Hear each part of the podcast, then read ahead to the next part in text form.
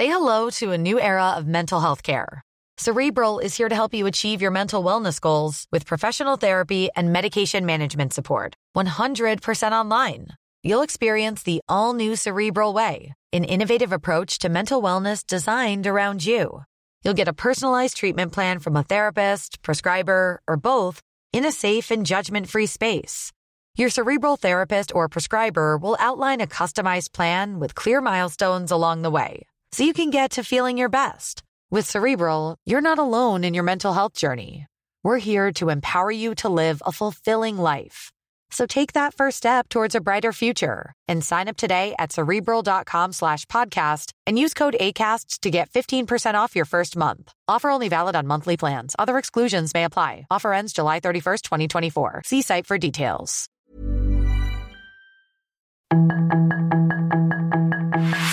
Tarde a tarde, lo que necesitas saber de forma ligera con un tono accesible. Solórzano, el referente informativo.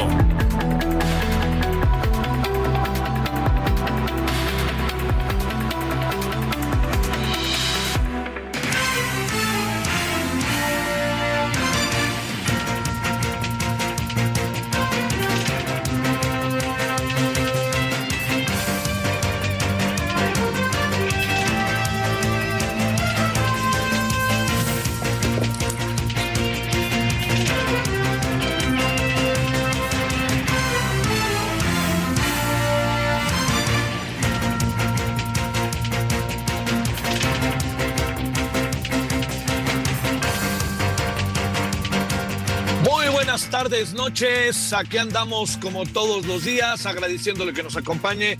Estamos, ya lo escuchó usted, en Heraldo Radio 98.5 de FM y está su servidor Javier Solórzano en el referente radio. Aquí estamos y espero que haya pasado un buen día.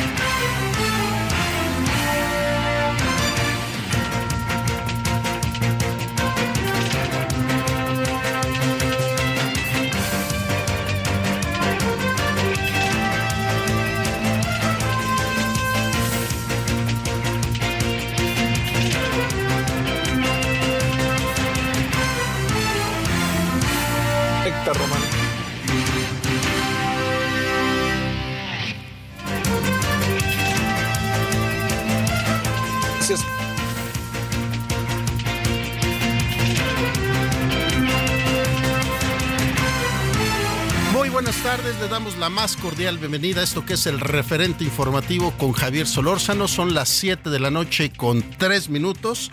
Javier Solórzano se vio ahí atorado en este tráfico de esta gran ciudad de la Ciudad de México. Le ofrecemos una disculpa, intentamos abrir el programa con él, pero ya en cualquier momento estará con ustedes y con nosotros en esto que es el referente informativo. Saludamos a quienes nos, escuchan a través del 98.5 de FM aquí en la Ciudad de México y a nuestras estaciones hermanas de la cadena El Heraldo Radio.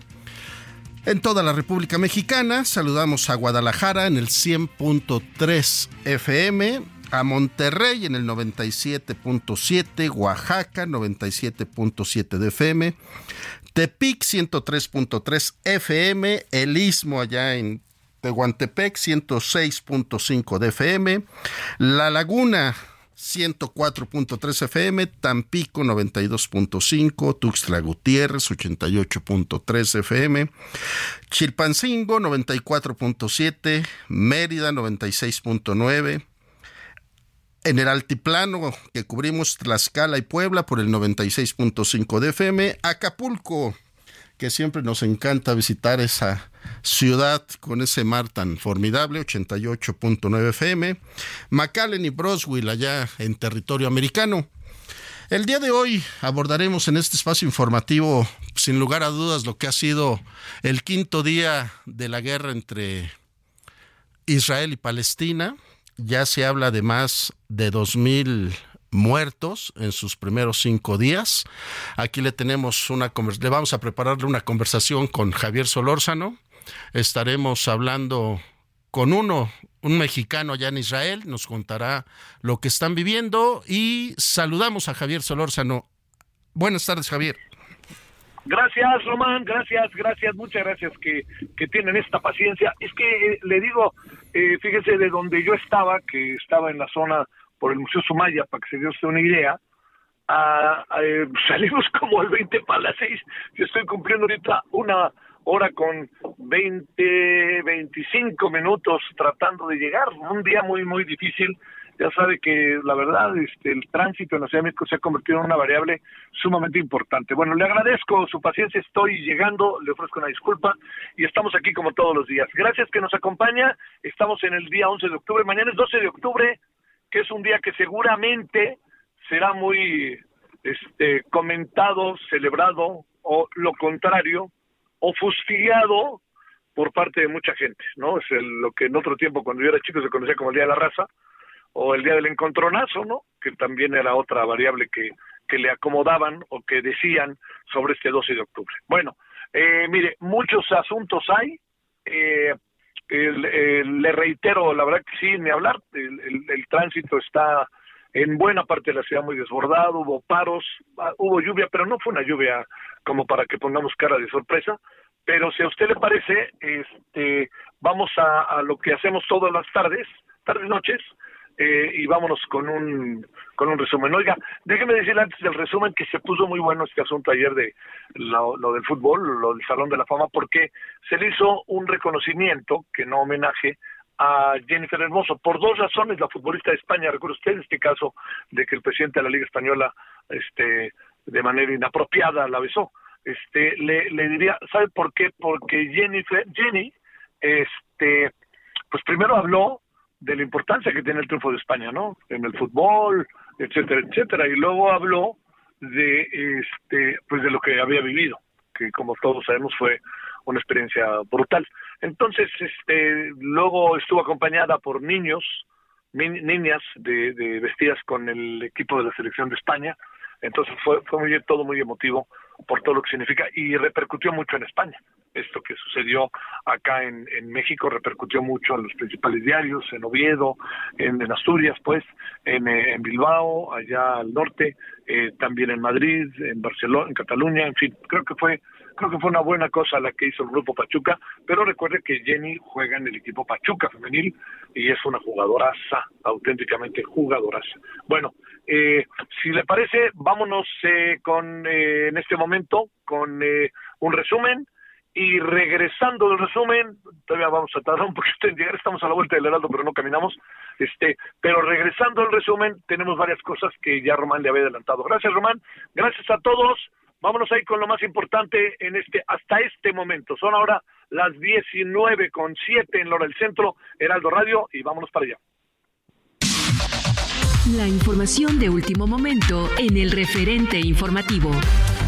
En el cuarto día de operaciones militares entre Israel y Hamas, el gobierno de Benjamín Netanyahu anunció la recuperación de la gobernabilidad en la frontera con la franja de Gaza, mientras que líderes mundiales expresan su apoyo, entre ellos el presidente estadounidense Joe Biden. Por otra parte, la Secretaría de la Defensa Nacional dio inicio a la repatriación de la primera tripulación de mexicanos hacia México después de que los primeros aviones Boeing del ejército aterrizaran en Tel Aviv.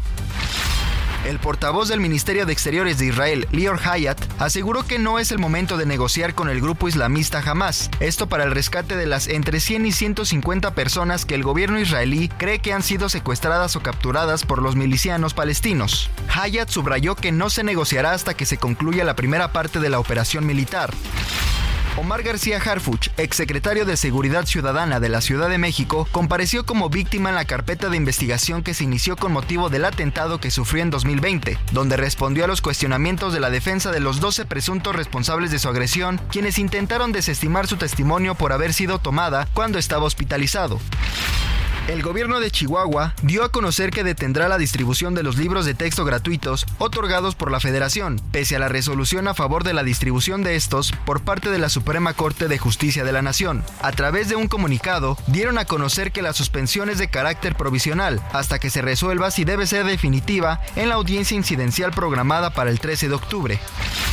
Esta mañana, legisladores afines a Marcelo Ebrard y Ricardo Monreal presentaron cuatro propuestas para modificar la ley de ingresos para 2024, entre las que se encuentran elevar el precio del barril de petróleo y estimar la recaudación del IVA. Para ello, buscarán establecer una mesa técnica de trabajo con la Secretaría de Hacienda y Crédito Público para revisar el proyecto enviado por el Ejecutivo Federal.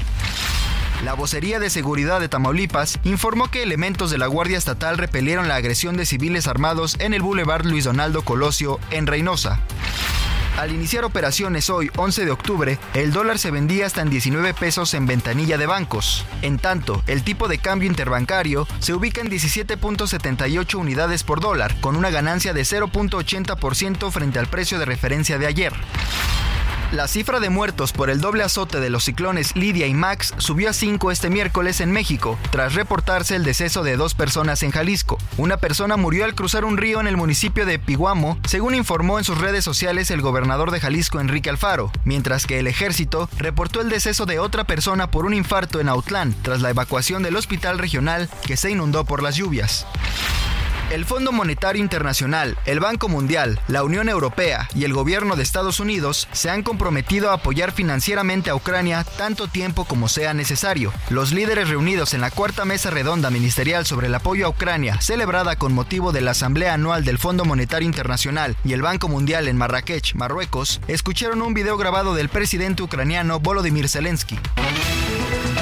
Sus comentarios y opiniones son muy importantes. Escribe a Javier Solórzano en el WhatsApp 5574 50 13 26.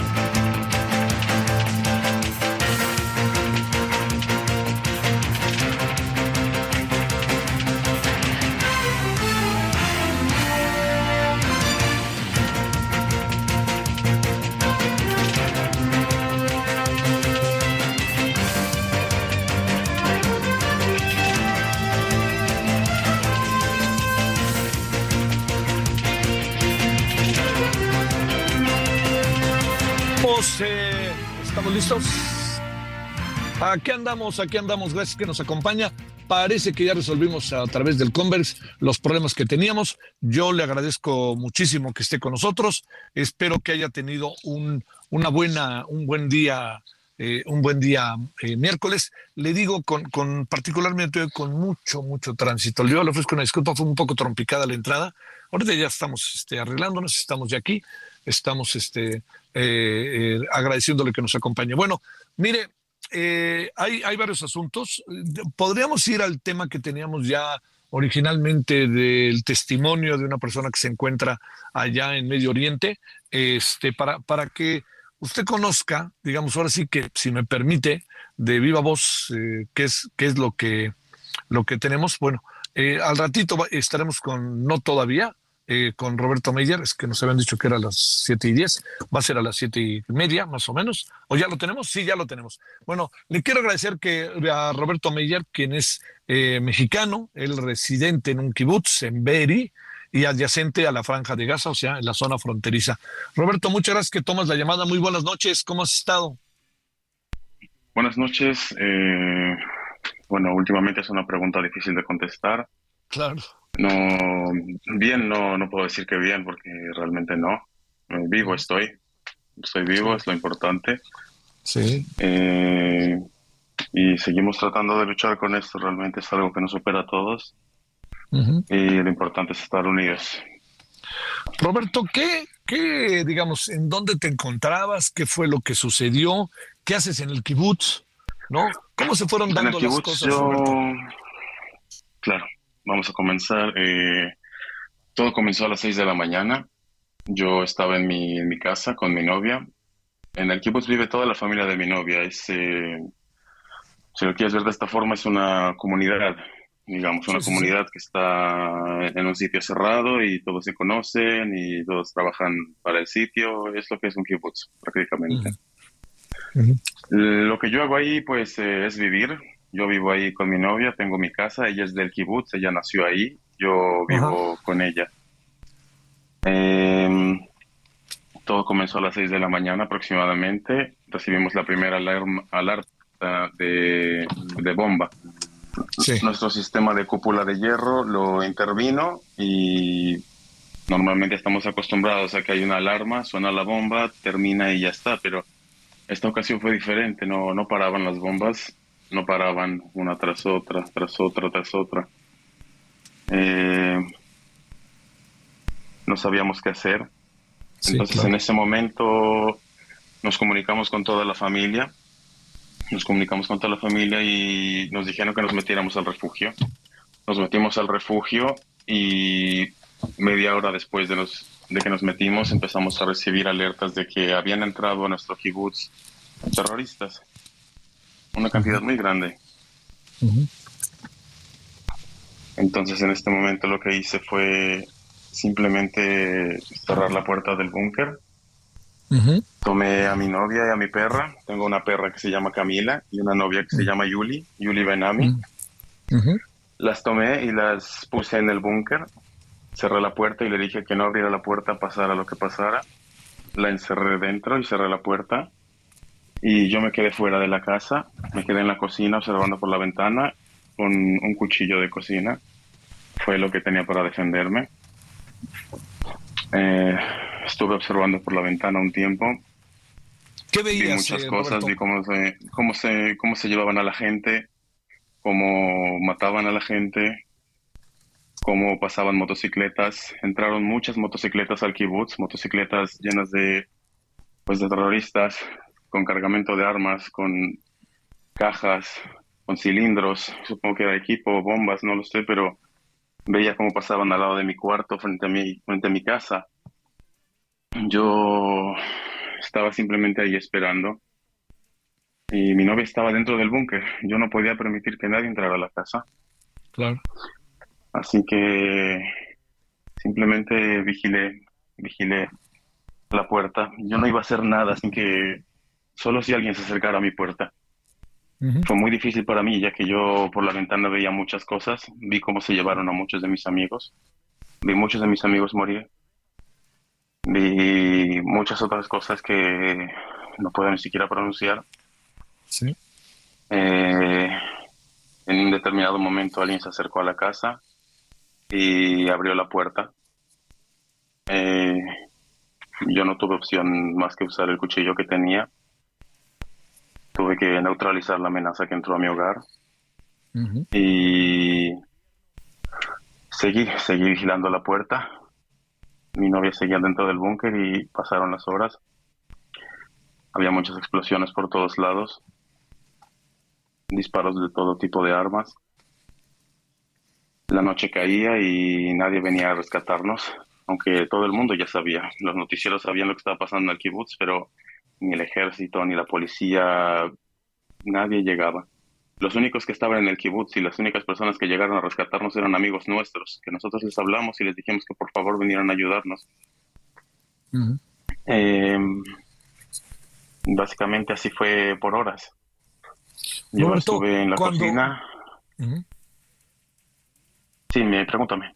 Sí, no, te, te, preguntaba, cuando neutralizaste a la persona que entró a tu casa, te pregunto, Roberto, ¿no, ¿no llamó la atención de otras personas que pudieran haber visto que algo sucedió y que quisieran acercarse? No, realmente. Qué bueno. No, lo hice de manera específica, no hice ruido, le quité el arma que tenía y la usé para cuidar mi casa, no la utilicé realmente. Sí. Solo se la retiré y esperamos, esperamos, simplemente esperamos Esperamos y esperamos, se hicieron eternas las horas. Claro. Todo eso empezó de mañana y cuando menos nos dimos cuenta ya no había sol. Simplemente había mucho olor a humo afuera, ya no veíamos ni siquiera nada, por tanto humo, solo había olor a quemado. ¿No había luz? En determinado punto, no, cortaron la luz, cortaron el agua, cortaron todo, los terroristas, cortaron absolutamente todo, suministro de todo. Eh, en determinado punto de la noche, uno de mis amigos me, habló por teléfono y me preguntó dónde estaba.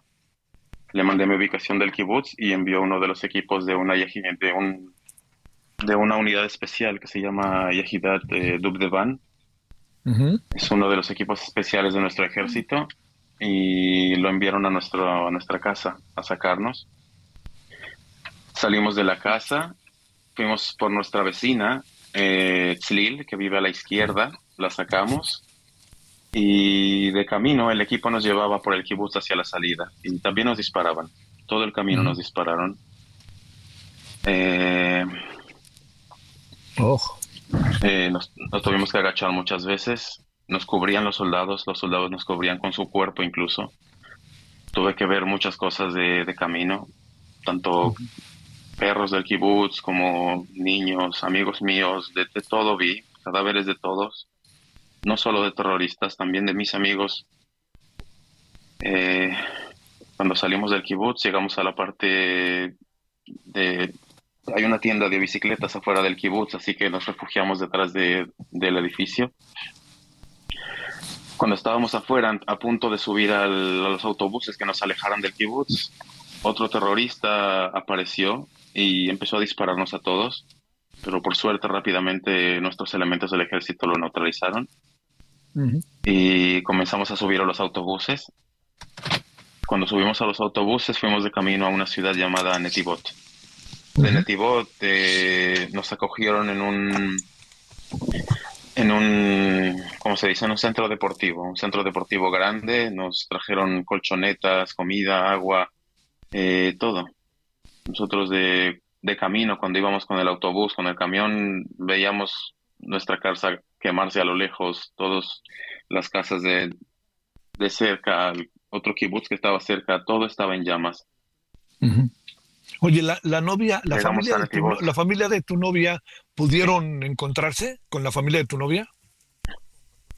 No, realmente muy pocos.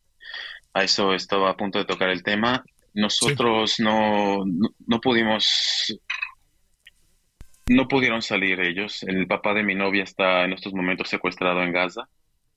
Hay muchas fotografías de él que corren por internet porque hacen muchas amenazas con él. Se llama Oad Benami. Su hija se llama Yuli Benami. Ha tenido muchas entrevistas eh, últimamente con muchos periódicos, televisoras. Queremos que la noticia llegue a cuantos más puntos posibles para que el mundo sepa lo que está pasando. Es inhumano lo que, lo que hicieron estas personas. Quiero decir, decapitaron 40 bebés de nuestra casa. ¿Entiendes? ¿Quién hace eso? Híjole. Los papás no, no pudieron escapar, no sabemos nada de su mamá todavía. Su papá, por seguridad, está retenido, secuestrado en Gaza. Su mamá no sabemos en dónde está. A mí cada dos o tres horas me dicen de algún amigo que ya está confirmado que falleció. Es muy dura la situación, muy dura la situación. En esos momentos, los, los que quedamos de, del kibutz, de Be'eri, estamos en lo que se llama Kitat Konenut, que sería en español como un grupo de de espera, digamos, un grupo de sí, de, espera. Nosotros tenemos que defender nuestra zona. No solo el ejército, hay muchos voluntarios que en estos momentos estamos defendiendo la zona. Nos hacen falta equipo, estamos pidiendo donaciones de muchos lugares, hemos recibido mucho equipo táctico, pero nos faltan chalecos antibalas. Eh, equipo táctico realmente. Hemos recibido muchas donaciones y agradecemos todo lo que recibimos y lo que está por camino. Y no ha terminado esto. Realmente, lamentablemente, solo el inicio. Nos dieron un golpe muy fuerte, pero vamos a responder. Roberto, para cerrar, eh, supones, presumes que habría muchos eh, integrantes de Hamas este, en territorio israelí? En el momento que yo A mi kibutz, por ejemplo, entraron más de 100, fácil, fácil entraron más de 100. A Israel entraron más de mil, más de dos mil también. Eh, en el momento, por ejemplo, cuando yo, cuando yo neutralicé al que intentó entrar a mi casa, simplemente afuera había más de 15, 20. Eh, simplemente pasaron rápido con motocicletas. Muy pocos intentaban entrar a cuartos como el mío para ver qué había, para curiosear. Su objetivo era las casas grandes, las que estaban en el medio, en el fondo. Ahí, quemaron todo, nada quedó ahí. Sí, Roberto. Roberto, este, eh, si no tienes inconveniente, podríamos volver a hablar en el transcurso de esta semana o la otra para que nos sigas contando cómo van las cosas, ¿sí? Ahí te buscamos el viernes, este viernes, si te parece. Te mando un gran saludo solidario, Roberto. Muchas gracias. Gracias. Roberto Meyer ya escuchó su historia en un kibutz en la frontera de, sí, ahí con Gaza. Bueno, vamos a una pausa. El referente informativo regresa luego de una pausa.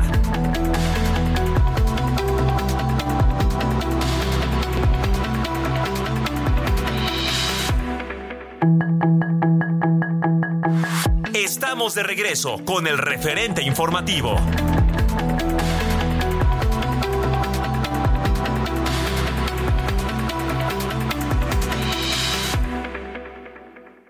Pasión del tenis profesional del 23 al 28 de octubre en la Ciudad Deportiva de Tampico. Las mejores jugadoras del mundo estarán de vuelta. Entrada general 50 pesos y entrada a estadios desde 150 pesos. Adquiere tus boletos en www.showbizticket.com.mx. Pasión, garra y entrega vive al máximo el Abierto Tampico 2023. Síguenos en nuestras redes sociales. Abierto Tampico para las promociones. En el referente informativo le presentamos información relevante. La Fuerza Aérea Mexicana saca a 276 mexicanos de Israel, faltan 700 más por rescatar. Omar García Harfuch compareció por el atentado que sufrió en el 2020. Chihuahua frenó distribución de libros de texto. Oaxaca en alerta por el incremento de migrantes. Más de 54 mil han pasado por el estado. Asesinan a Alejandro Lanusa, regidor panista de Salvatierra, Guanajuato. Cayó presunto feminicida de Wendy Guadalupe, joven asesinada tras una fiesta de 15 años en Oaxaca. Huracán Lidia se degrada a categoría 2, pero sigue causando daños en diferentes estados. Estados Unidos confirma 22 ciudadanos asesinados tras el primer ataque de Hamas en Israel. Guardia Costera de Estados Unidos encuentra posibles restos del submarino Titán y sus ocupantes. Sus comentarios y opiniones son muy importantes. Escribe a Javier Solórzano en el WhatsApp 5574 50 26.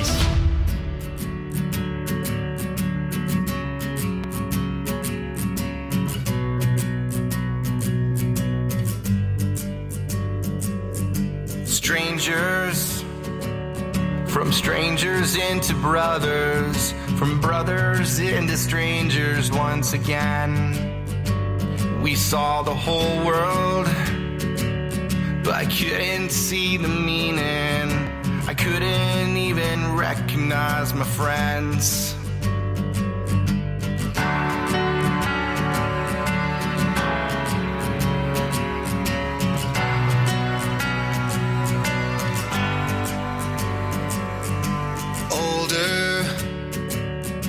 Nothing's any different.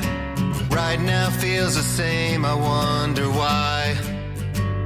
I wish they told us it shouldn't take a sickness or airplanes falling out the sky.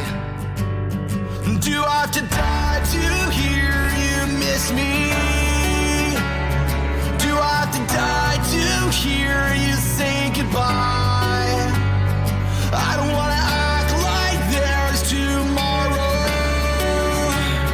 Bueno, esta es la afamada, la afamada banda Blink 182, Blink 182. Y de repente apareció este, este sencillo, así lo hubiéramos llamado de otra manera, ¿no? Pero esta canción, y ha llamado mucho la atención y va a presentar todo un nuevo álbum el 20 de octubre para que lo sigan, porque sí es una muy, muy buena banda. Eh, se llama Blink 182, Blink 182, y esto se llama One More Time, una vez más, a ver qué le parece.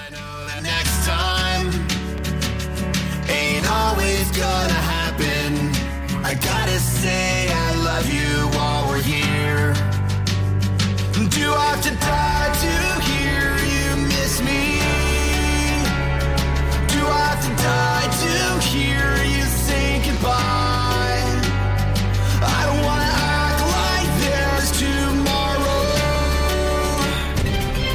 Solórzano, el referente informativo.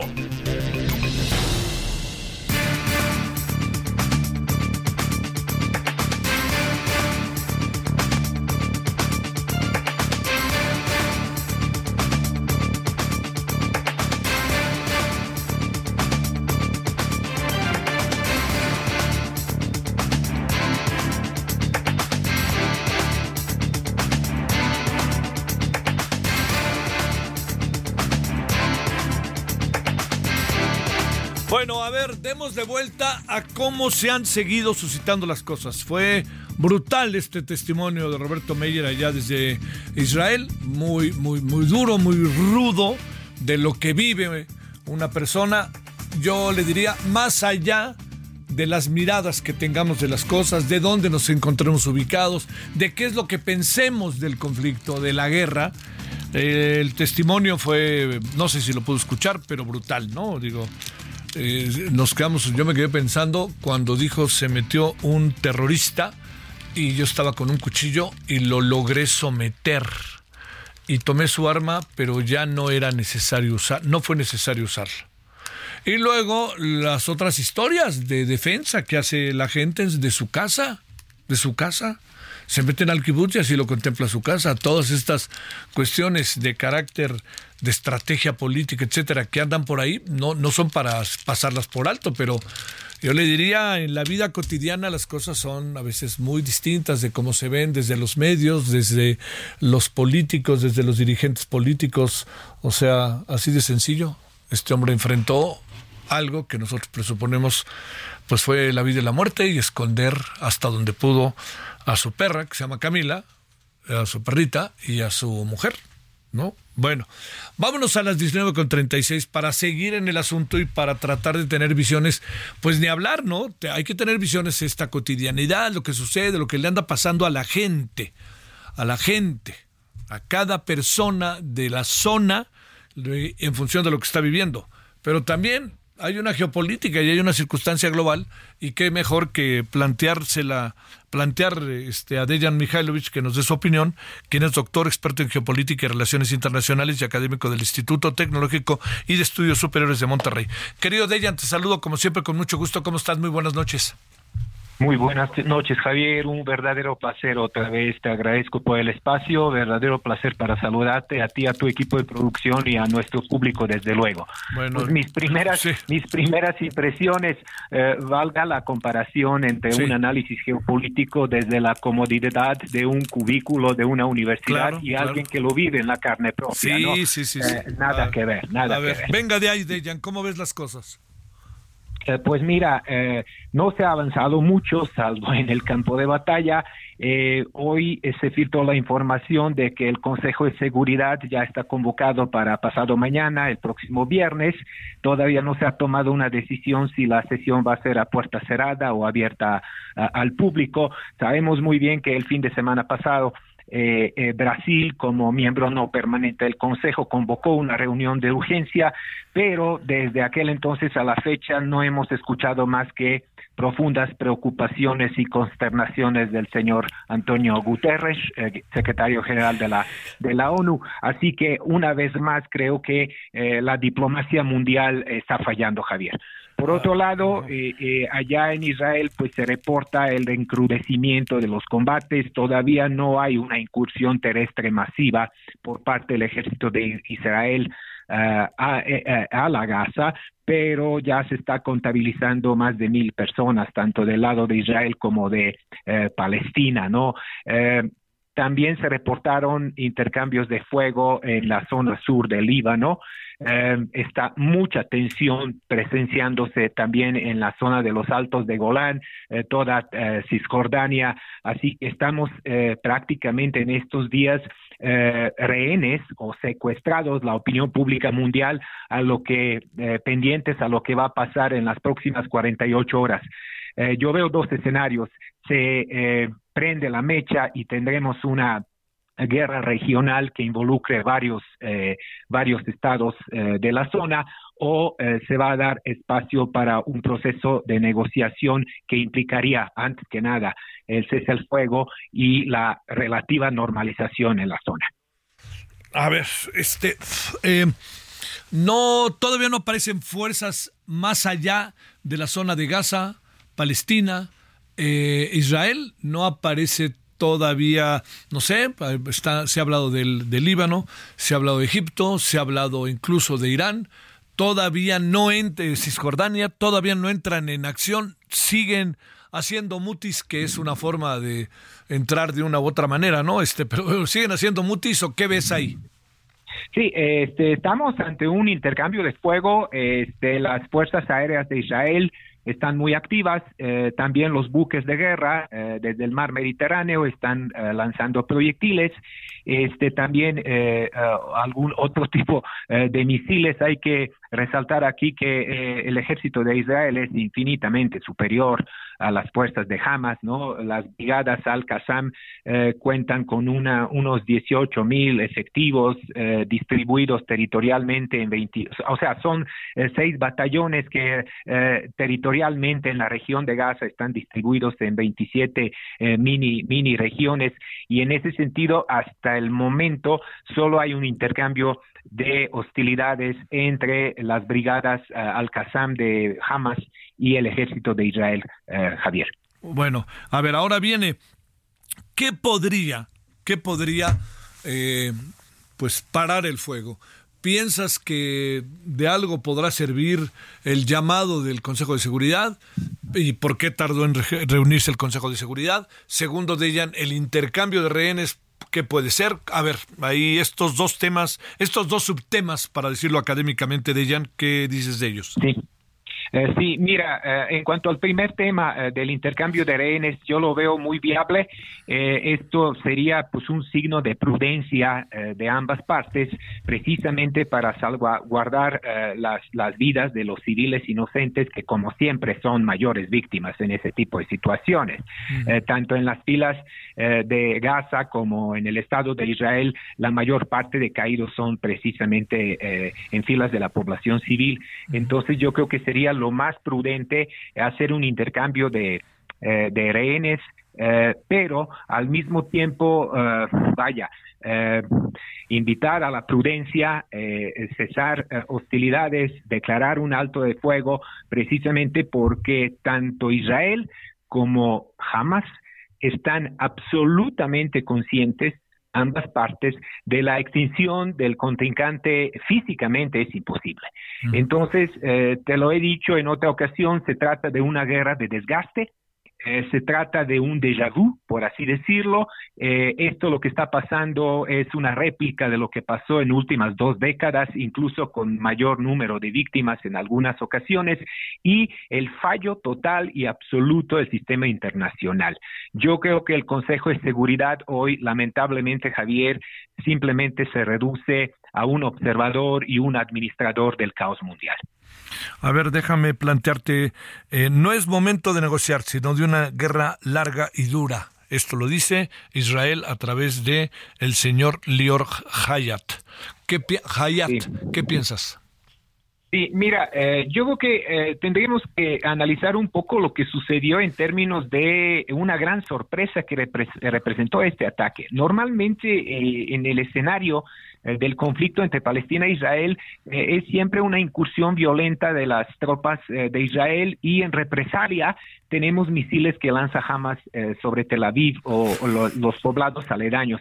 Ahora sucedió al revés y todavía muchos nos preguntamos, Javier, ¿cómo fue posible una incursión de 1.500 combatientes de Hamas desde Gaza eh, cruzando más de 30 puntos de la frontera y llegando a por lo menos eh, cuatro bases militares de Israel y que los drones de Hamas inutilizaron los sistemas de vigilancia y de monitoreo de Israel. esto es una operación que se meditó y se preparó durante semanas. Algunos incluso especulan que durante meses y que eh, Shin Bet, Amal y Mossad, los tres grandes servicios de inteligencia en Israel, no tuvieron absolutamente ninguna información para hacer un proyecto de prevención y, inutilizar este ataque. Se antoja muy difícil. Incluso algunos gobiernos de la zona eh, filtraron la información aún no comprobada de que eh, algunos eh, mensajes que recibió Benjamin Netanyahu de que va a suceder algo parecido a lo que sucedió el fin de semana pasada, este implica incluso poner en marcha teorías de conspirología que nos llevaría ya a otro terreno. Pero creo que Israel estuvo desprevenido, sorprendido y lo único que ahora podemos esperar citando al orador que acabas de mencionar, este, de que se va a, presenciar al menos unos tres o cuatro días de ataques de venganza y de represalia en contra de Gaza. Ahora, eh, no sé si, si tenemos tiempo. Sí, uh, la franja. La franja de Gaza, Javier, es un eh, espacio de, de, apenas 360 kilómetros cuadrados 41 kilómetros de largo, 12 kilómetros de extensión. Eh, ahí viven 2 millones 200 mil personas. Eh, si tiras un palillo ahí, le vas a dar a alguien, porque la densidad poblacional supera la densidad que tiene la capital de España, Madrid, ¿no? Eh, se trata, pues, de un sistema de apartheid de décadas en pleno siglo XXI. Se trata de un campo de concentración al cielo abierto más grande eh, del mundo. Eh, obviamente, Hamas, que es una organización cuyo brazo militar practica el terrorismo, y esto fue lo que sucedió eh, días pasados, ¿no? Matanzas de civiles indiscriminadas son un claro acto del terrorismo. Sin embargo, durante últimos años, incluso un poco más, también presenciamos actividades terroristas por parte de un Estado, que es Israel. Entonces, en esta ocasión, pues tenemos dos tipos de terrorismo enfrentados, un terrorismo convencional de una organización catalogada como terrorista por su perfil, por su forma de operar, y un Estado que a menudo recurre a represalias que tienen todo el tinte del terrorismo. Eh, entonces, yo creo que eh, solo es un capítulo más reciente de un libro que todavía no tiene para cuándo terminar. A ver, Dejan, eh, este, a ver, eh, digamos, como tratando de poner las cosas en perspectiva, eh, no, no, no se ve que particularmente Israel, por lo que sigue viviendo, pueda, quiera, más que pueda, pueda, quiera hacer que esto dure poco. Quiere venganza, esa es la impresión que empieza a correr. Y déjame plantearte junto con esto lo siguiente eh, es, eh, jamás ha dicho ya en dos ocasiones que lo que pasó el fin de semana va a ser poco para lo que están preparando ahora o para lo que puede venir. Esto es una balandronada que alcanzas a, apreciar. Eh, yo creo que sí, sí es, sí es un juego de palabras. Eh, una guerra de desgaste es una guerra híbrida, es una guerra proxy. Eh, aquí eh, tenemos también otro tipo de, eh, protagonistas que no tienen cara visible, pero que sabemos muy bien dónde están y cómo operan y de qué lado están, etcétera. yo creo que cualquier aumento de operaciones militares de Hamas que provocaría más y más víctimas civiles en el lado de Israel implicaría recrudecimiento y una respuesta todavía peor eh, prácticamente Gaza podría desaparecer y, todo lo que hay ahí acabaría siendo plano como, como una mesa, ¿no? Eh, que esto nadie lo queremos, ¿no? No queremos víctimas ni del lado de Israel ni del lado de eh, Palestina.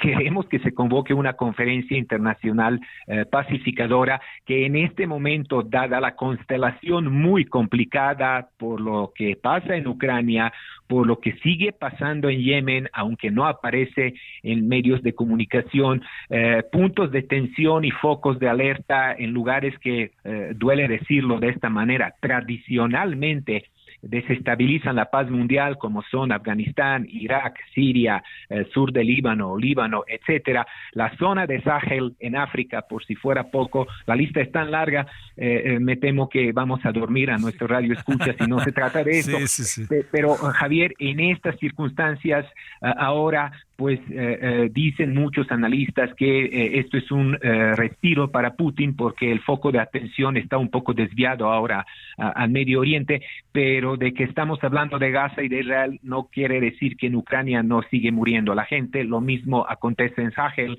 o en otras partes del mundo.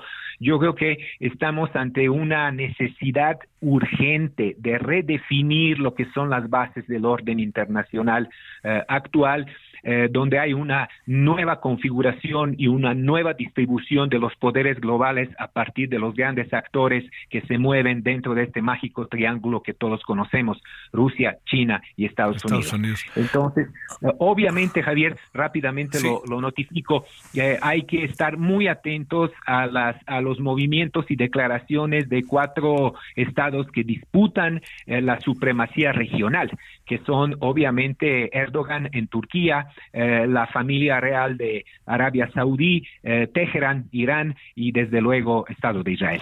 A ver, eh, para, para cerrar este día en términos de la conversación que tenemos la oportunidad de tener contigo, Dejan Mihailovic, déjame plantearte, este, digamos, que, el, el mundo o, los países se han dividido ya como muy marcadamente entre quienes han eh, fustigado, criticado este ataque de Hamas y entre quienes incluso en México hemos visto en el Congreso se vieron unas cosas el otro día como muy singulares. Por ejemplo, alguien solicitó un minuto de silencio por las víctimas de Hamas, ¿no? Que, resultó para muchos un sinsentido y un, algo indebido incluso en términos eh, éticos, ¿no? La pregunta es eh, ante qué estamos y qué va a pasar con nosotros, porque lo que sucede ahí muestra un mundo dividido del otro lado. En Australia diciendo cosas contra la gente de Hamas y fuertes, y este y otros contra los judíos abiertamente hay que gasearlos así se dijo y en Argentina en Buenos Aires grandes manifestaciones en favor de la causa de Israel eh, es difícil que un conflicto de esta naturaleza le pegue no le pegue al mundo tomando en cuenta te planteo Dejan que lo de Rusia y Ucrania a lo mejor se veía más lejos o menos próximo, proxy, como dirías tú, ¿no? Más bien se ve, pues sí, Rusia, Ucrania, pero aquí todos tenemos algo que ver con Israel, todos tenemos algo que ver con los países árabes, ahí estamos. Sí, desde luego. Mira, Javier, es muy fácil eh, hollywoodizar las guerras, ¿no? Eh, se antoja muy fácil, ¿no? Eh, desde la comunidad, comodidad de nuestros sofás, observando por la tele, tomando partida y diciendo que existen, como en cualquier historia hollywoodense, buenos y malos muchachos, ¿no? Pero más allá de esto, lo que acabo de decir, si tenemos dos tipos de terrorismos, eh, los dos son altamente reprochables. No, si tú si tú favoreces eh, lo que hace Estado de Israel en los territorios ocupados con matanzas indiscriminadas de los civiles, entonces es un terrorismo del Estado. Y lo mismo aplica eh, si aplaudes a Hamas. es aberrante lo que acaban de hacer allá, ¿no? Incluso secuestrando a las personas, asesinando indiscriminadamente jóvenes en un concierto allá en un pueblo cercano a, la frontera con Gaza, eh, sí, etcétera. Es decir, mm, yo te diría que aquí eh, eh, estamos muy inmiscuidos en esa tendencia súper peligrosa que prácticamente usurpó todo espacio mundial en campo de la política, que son las polarizaciones, ¿no? Tomar partido, polarizaciones de simplemente estás de un lado o estás de otro lado, si estás conmigo eres mi amigo, si, si me desafías eres mi contrincante, mi enemigo, y entonces eh, es el peligroso eh, eh, la peligrosa costumbre de reducir la política en un instrumento de poder al puro estilo de Carl Schmitt, ¿no? Donde la política solo te va a servir para distinguir entre los cuates y los enemigos. Y la política es mucho más que esto, Javier, ya lo sabemos. Y no solo nosotros, eh, donde la política es parte de nuestra profesión, aún sin ser políticos de profesión, no porque estamos hablando de universidades o recintos universitarios y, círculos intelectuales. Entonces yo creo que tenemos que ser mesurados tenemos que acudir con suma objetividad a analizar lo que, lo que sí es el comportamiento de un Estado, lo que es el comportamiento de una organización no estatal, lo que es la sociedad civil mundial, lo que son múltiples organizaciones promotoras de la paz, porque en realidad yo creo que es imperdonable que veamos que desde el inicio del capitalismo, tanto la guerra como la carrera armamentística son al mismo tiempo condiciones del desarrollo económico y de la innovación tecnológica y científica. Entonces, tenemos ahora la constitución del Estado en una especie de mega máquina de poder, ¿no? y que se basó precisamente en la captura y la eh, institucionalización de los medios que ejercen la fuerza. Otro día te comenté que lamentablemente vivimos en un mundo de necropolítica, ¿no? Construimos, pero también destruimos y hoy por hoy la destrucción supera la construcción. yo creo que eh, eh, debemos ahora cerrar las filas y como sociedad civil global reclamar por la paz y si no lo son capaces de hacer nuestros políticos, tenemos que hacerlo nosotros. Dejan Mihailovic, te mando un gran saludo, Dejan, gracias como siempre por tu participación. Gracias por tu espacio, un gran saludo y un gran abrazo para ti y tu, y tu equipo. Muchas gracias, Dejan. Claro, ¿eh? muy, muy eh, la pelota está en cancha de los políticos, de los dirigentes, pero está en cancha de los ciudadanos, de la sociedad, ¿no? Bueno, vamos a una pausa y vamos a hablar de este asunto de 5 y 4. Ya verá a qué nos referimos. El referente informativo regresa luego de una pausa.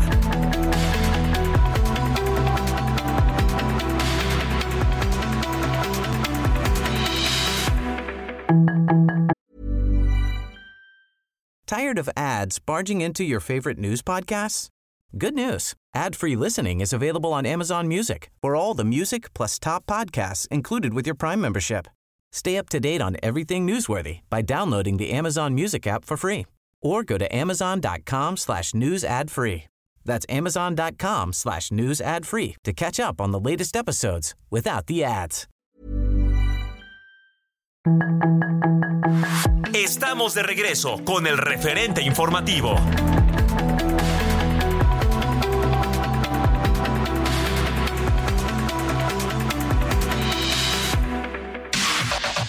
La información de último momento en el referente informativo. Los primeros mexicanos rescatados de Israel tras los ataques del grupo paramilitar Hamas arribaron esta noche a la base aérea militar de Santa Lucía tras más de 20 horas de vuelo. Son 135 connacionales originarios de los estados de Nayarit, Michoacán y Guerrero y de la Ciudad de México. Se espera que en las próximas horas llegue otro avión del ejército con 141 connacionales. El exsecretario de Gobernación, Adán Augusto López Hernández, se presentó en Palacio Nacional para una reunión con el presidente Andrés Manuel López Obrador. Después de su visita, Adán Augusto solo saludó a los medios de comunicación presentes en el lugar, pero no emitió ningún comentario sobre el tema de la reunión con el presidente dio inicio el reclutamiento de pilotos y sobrecargos para el arranque de Mexicana de Aviación, que estará en vuelo a partir del 2 de diciembre. Con una vasta convocatoria en la Ciudad de México, los aspirantes hicieron largas filas para ser elegidos como parte de la tripulación que operará las primeras 10 aeronaves. El exalcalde de Gutiérrez Zamora, Veracruz, William Monge Morales, de 56 años, fue asesinado la mañana de este miércoles cuando dejaba a su hijo en la escuela. De acuerdo a los reportes policíacos, sujetos armados le dispararon en varias ocasiones hasta causarle la muerte. Y también en Guanajuato, un comando armado asesinó a Alejandro Lanusa Hernández, regidor del municipio de Salvatierra. De acuerdo al reporte de las autoridades, el regidor panista y aspirante a presidente municipal para el 2024 presentaba dos impactos de arma de fuego en la cabeza. Paramédicos de la Cruz Roja lo atendieron en el lugar, sin embargo, el regidor falleció en su traslado al hospital. Hombres encapuchados y con armas de fuego emboscaron y secuestraron a 60 ejidatarios en el municipio de Altamirano, en el estado de Chiapas. Las víctimas regresaban de una mesa de diálogo con autoridades en Tuxtla Gutiérrez cuando los agresores interceptaron el vehículo que transportaba también al comisariado ejidal de Altamirano Rogelio Hernández, aunque una unidad logró escapar, los más de 60 ejidatarios, incluidos el comisario, están en calidad de desaparecidos. Además, varias personas resultaron heridas durante la emboscada. La cifra de muertos por el doble azote del huracán Lidia y la tormenta tropical Max subió a cinco este miércoles tras reportarse el deceso de dos personas en Jalisco y una más en Nayarit, junto a los dos que ya se habían contabilizado en el estado de Guerrero. Sus comentarios y opiniones son muy importantes. Escribe a Javier Solórzano en el WhatsApp 5574 50 13 26. 23 en la hora del centro, 11 de octubre, 98.5 de FM, Heraldo Radio, referente servidor Javier Solórzano. Luis Pérez Cortez está en la base de Santa Lucía y está viendo, está participando, haciendo su trabajo en la llegada de los conacionales. Ahora sí que, querido Luis, ¿cuál es el parte? ¿Cómo te va? Buenas noches.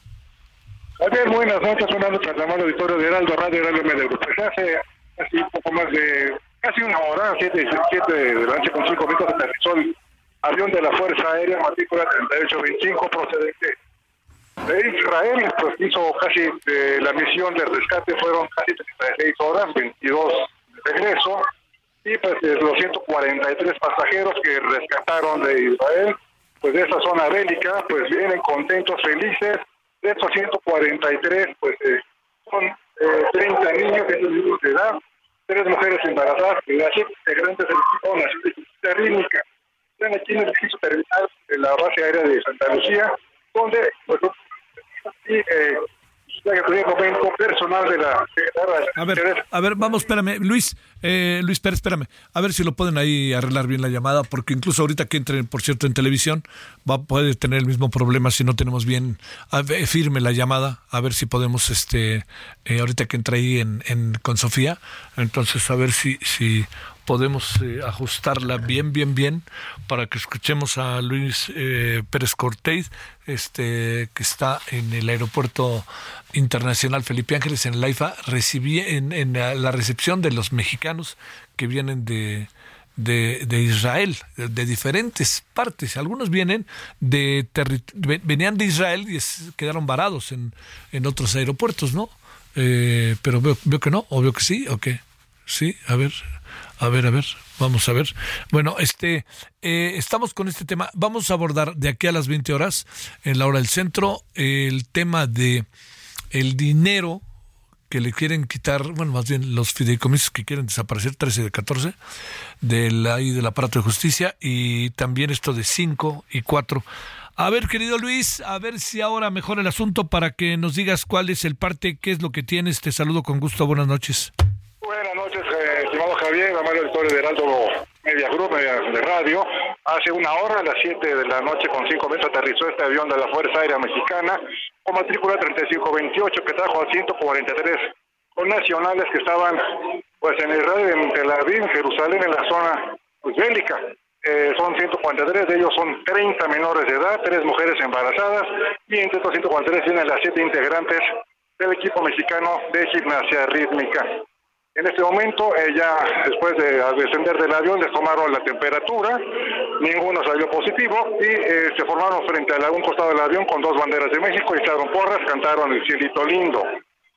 Eh, después ingresaron a la edición terminal de aquí de Santa Lucía, donde espera que cualquier momento personal de la Secretaría de Relaciones Exteriores pues les, eh, ahora sí que les selle el pasaporte, la, ahora sí que de ingreso legal a nuestro país y aquí están familiares, amigos, quien les dio la bienvenida a estos connacionales.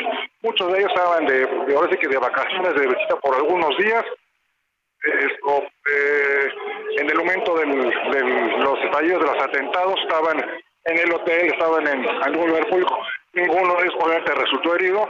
Están espantados, pero también están contentos, felices de regresar a nuestro país. Eh, muchos de ellos también con, con niños chiquitos, medios de brazos, y pues dicen más que nada, eh, el momento del esto ya pasó. Están muy agradecidos con el ejército mexicano, con la Fuerza Aérea, por este rescate, esta ayuda humanitaria. Y te repito, eh, pues fue un de regreso, el vuelo fue de 22 horas, 16 de hora de vuelo y 6 horas de escalas técnicas donde eh, tuvieron que reabastecer combustible en Turquía, en Irlanda, en Canadá y Carolina del Norte. y por fin llegaron aquí a, México y eh, en este momento pues están eh, en, discursos de bienvenida, tanto personal de la secretaria de está el señor Alejandro Barbachano, secretario particular de la canciller Alicia Bárcena, está el general eh, Leobardo Ávila, que fue el, o sea, que el responsable de esta misión de rescate que comentó en corto, aquí el de Heraldo, pues de que no, al momento no está ningún tercer vuelo de rescate hasta el momento, espera que en el transcurso de la madrugada de mañana jueves regrese el segundo avión, también con poco más de 135 connacionales, quienes llegarán aquí a esta terminal aérea de la base aérea militar número uno en Santa Lucía. Eh, platicamos también con eh, personas de la comunidad judía que están aquí de regreso a nuestro país, dicen que pues eh, tienen doble sentimiento de tranquilidad y seguridad y felicidad de estar aquí en México, pero también dejan que pues la, la nación de sus padres, sus antepasados, los que están en polvorín, en guerra, y pues ellos más que nada están preocupados por el programa, nada, están felices, tienen a sus pequeños aquí en México. Oye, este, eh, entonces, por lo pronto, tercer vuelo no hay, lo que hace pensar que ya no hay más personas que traer, obviamente. Y segundo, Luis, eh, eh digamos, este, la mayoría estaban en territorio israelí, ¿verdad? De Israel. Eh, o, Exactamente, sí, sí. De, de, Tel Aviv, Jerusalén, en esas oye, de países, de países árabes no había nadie. No, no. Platicamos con el papá eh, primero ah, de un muchacho que estaba en un kibutz, iba a, iba a estar un año eh, viviendo en un kibutz en una comunidad agrícola y pues con los atentados pues, se decidió regresar. Yo el cumpleaños de su mamá y todo así como regalo cumpleaños de su mamá. Su hijo está de vuelta sano y salvo aquí a México. Y más como se dieron las cosas, ¿no? historias de vida. Historias de vida. Bueno, a lo mejor al rato nos escuchamos y nos vemos, Luis. Gracias. Un abrazo, saludos. Para ti, Luis, gracias. 20 con 9 en la hora del centro. Solórzano, el referente informativo.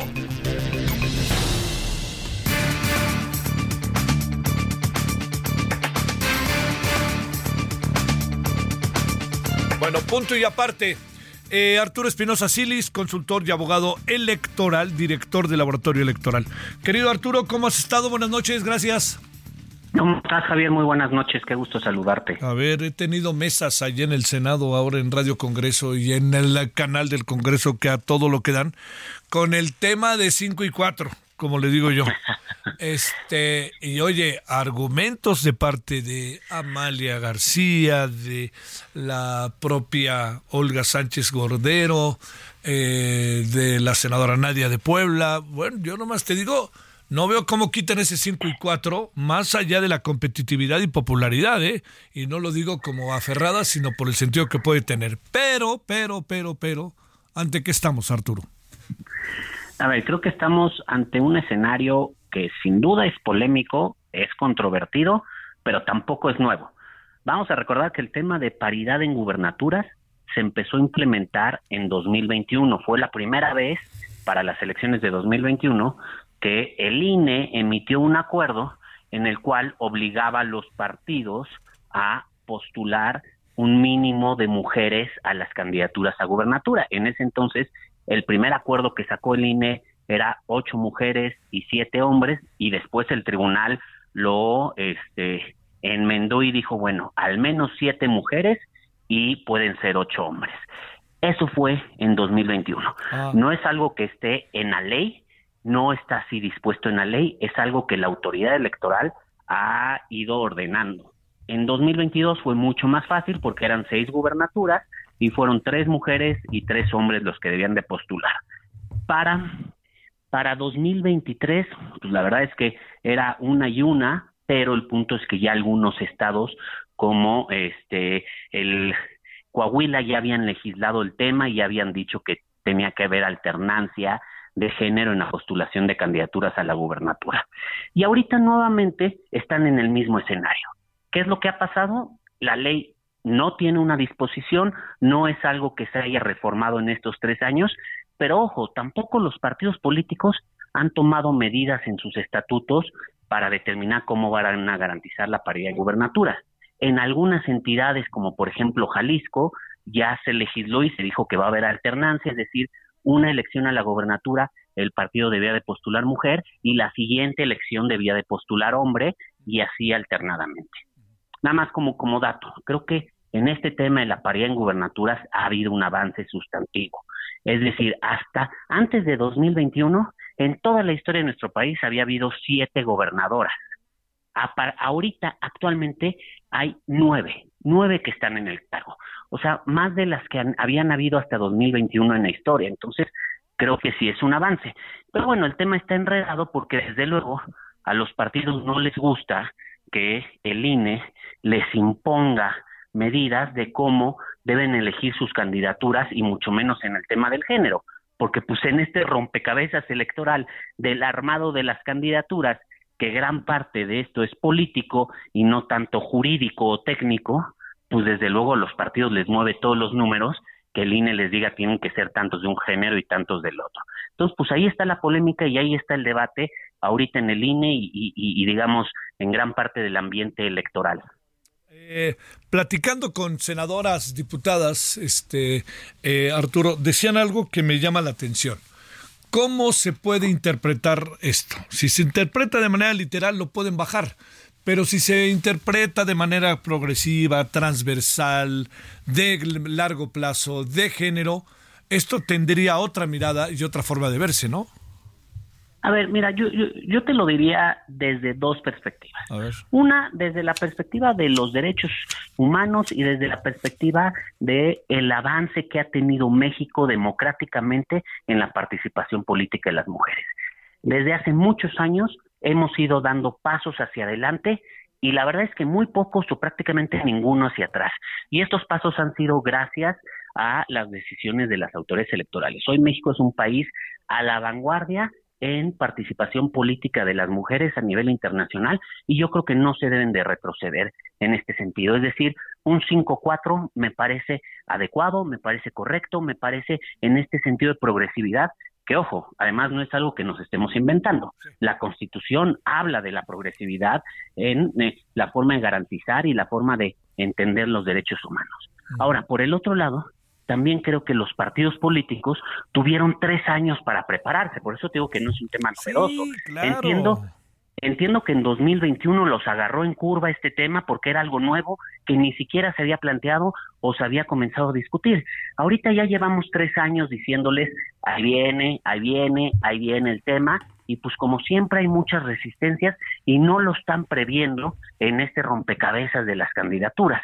Esta ha sido la historia de la, la evolución de, de la participación política de las mujeres siempre cierta resistencia de los partidos. Entonces, creo que no pueden decir que hay que es un tema novedoso, no pueden decir que los agarró de sorpresa, tuvieron tres años para prepararse, tres años para hacer sus propios números, sus propios ajustes y demás. Yo entiendo que la política a veces este ah, implican acuerdos, implican eh, consensos, implica diálogo, pero también creo que en este sentido no, no debemos ir para atrás. Creo que además es un gran avance, vamos a tener dos candidatas a la presidencia de la República y muy probablemente la primera mujer presidenta en el país. Yo sí creo que es una cuestión de em, progresividad en, en, los derechos, progresividad en la participación política de las mujeres y es una cuestión en la cual pues, los partidos ya sabían que esto iba a pasar. Oye, a ver, otro, otro asunto ahí que anda en la mesa Arturo, que forma parte como del debate. A ver, eh, los partidos que bien dices, ahora están en otro nivel de conveniencias. Todo lo aprobaron, se echaron porras, ¿verdad que todo lo hacemos bien? Claro que sí, somos pues, buscamos el equilibrio y buscamos además todo lo que tiene que ver con este con eh, el, el, género, con el avance en todo este terreno de género, pero resulta que viéndolo bien no me conviene tanto porque no va a ser que pierda la elección. Y tengo a un cuate que es muy popular y a una mujer que quiere pero no es tan popular. Todo eso, ¿cómo determinarlo cuando de repente hay algunos que son populares? Pues porque se la han pasado haciendo campaña desde que llegaron y hay otras que no son populares porque, por ejemplo, son senadoras de la República y no pueden estar ahí en la Secretaría de Gobierno de un Estado este, trabajando para que todo el mundo los vea, todo para que todos los del Estado lo vean, todas y todos en el Estado lo vean todo el tiempo. A ver, ¿cómo reflexionar esto para ponerlo en perspectiva, Arturo? A ver, yo, yo creo que este es el gran tema de fondo en cuestión de paridad y en cuestiones de acciones afirmativas en temas de género. Es decir, hasta ahorita justamente se ha buscado primero que si el 60-40, ahora que si la paridad, la paridad en gubernaturas también y demás. Pero estas son acciones afirmativas, no se necesitaría tener estas medidas porque justamente esto debería ser lo natural, que haya igualdad de oportunidades para hombres y mujeres. Llevamos más de 20 años teniendo estas cuotas, estas acciones afirmativas, eh, generando esta progresividad y lo que estamos viendo es que si no es por las acciones afirmativas, por las cuotas, por eh, la misma paridad, los partidos no estarían abriendo estas posibilidades, es decir, no han hecho el trabajo de fondo, generar estos cuadros, generar esta igualdad de oportunidades, sigue habiendo una desigualdad estructural al interior de, la, de los partidos políticos, dentro de la vida política del país y yo creo que lo que amerita esto es que además de estas medidas avancemos en otras en las cuales sea natural que haya mujeres y que haya mujeres con iguales posibilidades de competir, no nada más porque una autoridad obliga a los partidos políticos o obliga al Congreso o obliga a quien tenga que obligar, sino porque esto es algo más natural. Yo creo que desde esta perspectiva, hoy en día ya saben los partidos que en las elecciones dentro de tres años o en las siguientes elecciones a la gubernatura van a tener que respetar la paridad. Y entonces tienen que ir generando en los estados en donde se vayan a renovar los ejecutivos estas posibilidades para que las mujeres puedan competir y que no estén en este dilema de cuál es el candidato más competitivo, si el hombre o la mujer, sino que digan, a ver, nosotros tenemos igual número de, o sea, tenemos candidatos y candidatas igualmente competitivos, hombres y mujeres, entonces no nos afecta que haya paridad o no haya paridad. Lo que se evidencia cuando los partidos protestan tanto es que no han generado las condiciones de igualdad para hombres y mujeres. Y esto te lo voy a decir, hay que, hay que verlo muy claramente. ¿Quiénes son los liderazgos de los partidos? ¿Quiénes son los liderazgos a nivel nacional? ¿Quiénes son los liderazgos en el Congreso de la Unión? Eh, ¿Quiénes son los que ocupan más cargos de decisión? Pues no están equilibrando la balanza como deberían de hacerlo a partir de estas medidas que se han tomado desde hace más de 20 años. Oye, eh, ¿en qué crees que acabe? Porque el INE anda taciturno, ¿eh? Y los partidos andan también como cambiando, traen bronca fuerte, ¿eh? Mira, yo, yo realmente, Javier, no me haría bolas. Creo que la última palabra la va a tener el tribunal. Si se aprueba el 5-4 que está proponiendo ahorita el INE, seguramente algún partido político lo va a impugnar. Yo sé que se ve mal impugnar este, estos temas porque pues va en contra del discurso de varios, pero pues recuerdo en, en 2021 lo impugnó la Cámara de Senadores y a través de la Junta de Coordinación Política y lo impugnó el PAN y lo impugnó algún otro partido, me parece que algún partido a nivel local o una cuestión así. Ahora, si no pasa el 5-4, digamos, y, y, lo dejan arbitrariamente o lo dejan a libertad de los partidos políticos o al revés, que sean cinco hombres y cuatro mujeres, seguramente las mujeres, los colectivos feministas, seguramente habrá más de un litigio estratégico que van a impugnarlo de, de manera que al final como pasó en 2021 y como pasó en 2022, el que va a tener la última palabra va a ser el tribunal y va a ser el que va a definir cómo va a ser, si 5-4 eh, para las mujeres, 5-4 para los hombres, o va a quedar totalmente al arbitrio de los partidos políticos. Que ojo, el hecho de que quede el arbitrio de los partidos políticos, a mí me parece que no es garantía porque desde hace tres años se les dijo a los partidos, modifiquen sus estatutos, modifiquen su norma interna para garantizar la paridad en gubernaturas y los partidos no lo hicieron. También se les dijo a los congresos de los estados, legislen en función de la paridad en gubernaturas y todavía hay varios que no lo han hecho. Entonces, cuando hace falta la voluntad política, pues tiene que venir alguna autoridad a definir qué va a hacer. Y creo que en este caso, de una forma u otra, el Tribunal Electoral tendrá la última palabra y va a ser una, una más de las decisiones que va a generar polémica en el proceso electoral y que va a darnos de qué hablar en los medios de comunicación. ¿Qué va a pasar con los 20 mil cargos en disputa en esta materia, Arturo, para cerrar?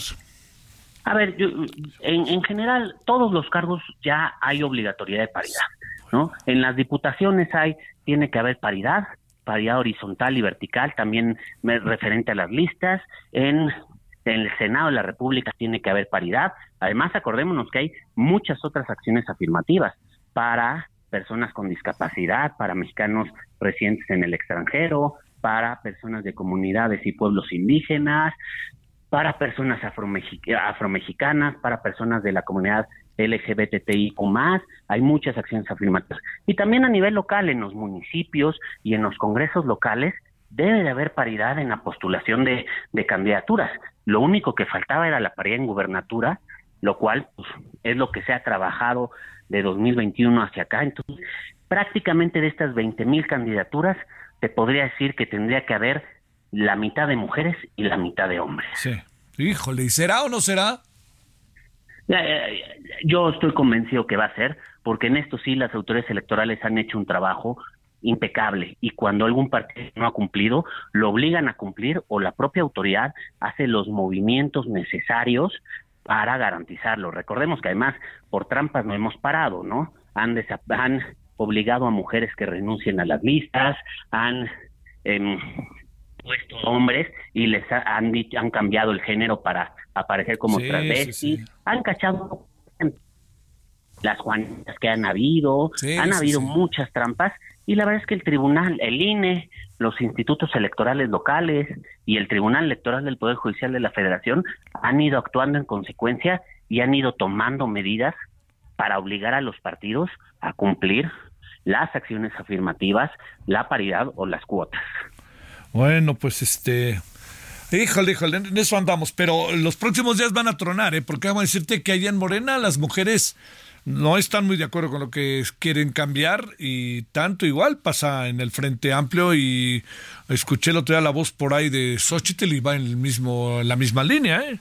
Así que bueno, a ver, pues, desde luego hay mucha oposición y nada más, finalmente es un tema que se tiene que resolver pronto porque las precampañas, al menos a nivel local en varios estados, inician ya la primera semana en noviembre y pues para entonces tiene que estar definido qué es lo que van a estar buscando los partidos políticos.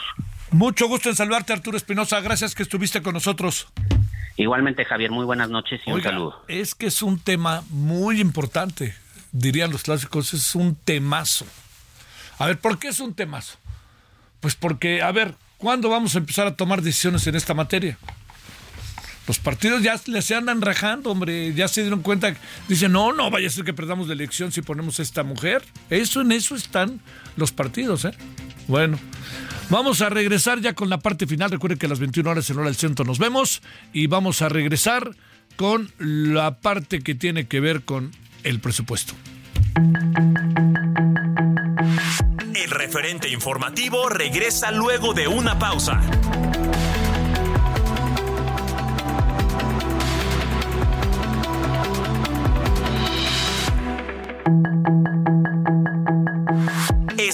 De regreso con el referente informativo.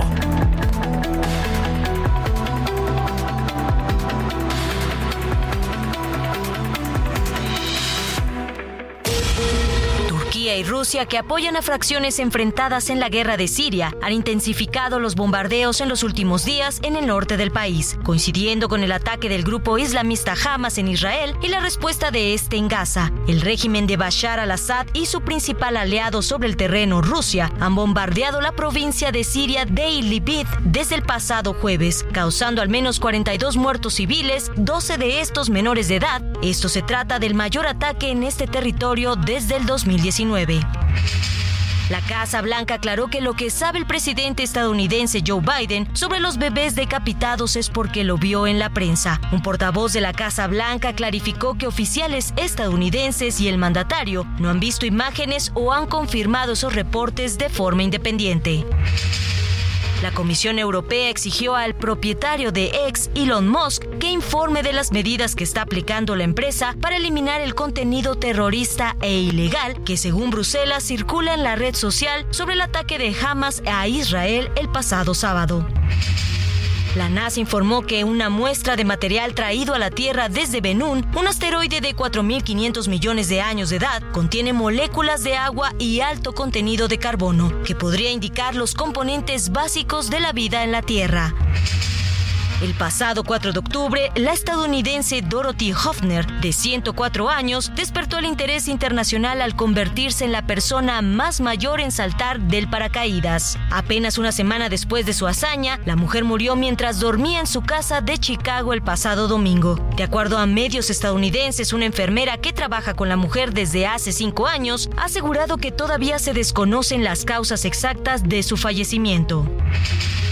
Un hombre fue arrestado en Manhattan luego de que se lanzara sobre la enorme piscina reflectante del Museo Memorial en honor a las víctimas del atentado por el 11 de septiembre. Las imágenes que circulan en redes sociales muestran al hombre caer de 6 metros de altura. Se levanta y continúa caminando lesionado. Tras el impacto, el hombre fue trasladado al hospital Belum, donde fue atendido debido a una lesión en la pierna izquierda y la espalda en el incidente.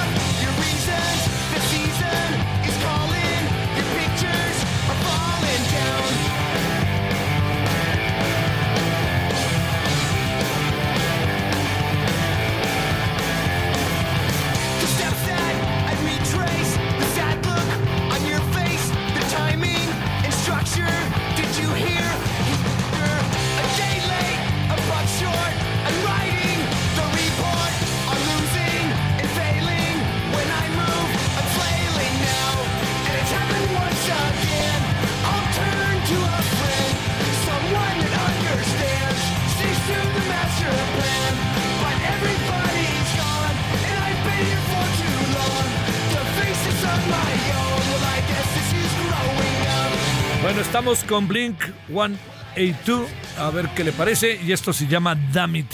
Acaban de sacar un nuevo disco que se llama One More Time. Y ahora están el día 20 de octubre, o sea, dentro de nueve días sacando su nuevo disco completito. Su nuevo álbum ya se dice, ya ni siquiera disco.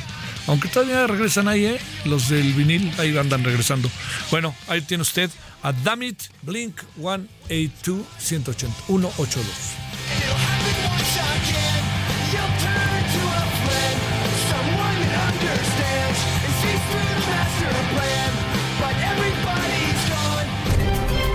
Solórzano, el referente informativo.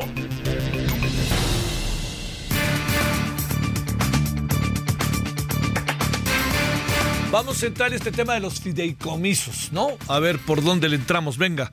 El doctor Rafael Arenas Hernández, especialista en materia fiscal y presupuestal. Doctor, gracias que estás con nosotros. ¿Cómo te va? Buenas noches. Xavier, ¿qué tal? Muy buenas noches. Muchas gracias por Gracias. la invitación. Hoy- a tu, a tu auditorio. Oye, te leo como preámbulo algo que nos acaba de llegar, que te puede ser de utilidad para nuestra conversación, que dice que la extinción, desde de la Suprema Corte, ¿eh? a lo mejor ya hasta lo tienes, pero déjame dárselo a conocer al público.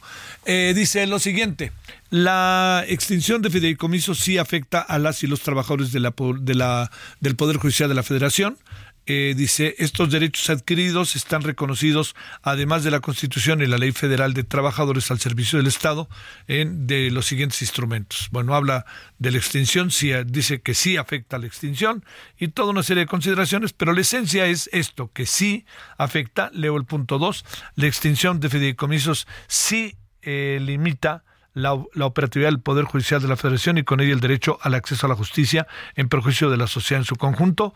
Tres, la administración de los fideicomisos sí es transparente y cuenta con mecanismos de rendición de cuentas, por lo que la iniciativa aprobada no significa una mejora en este rubro. Y cuatro, los fideicomisos no son para el pago de prestaciones de ministras y ministros. Ninguno de estos fideicomisos son recursos que se destinen para ello.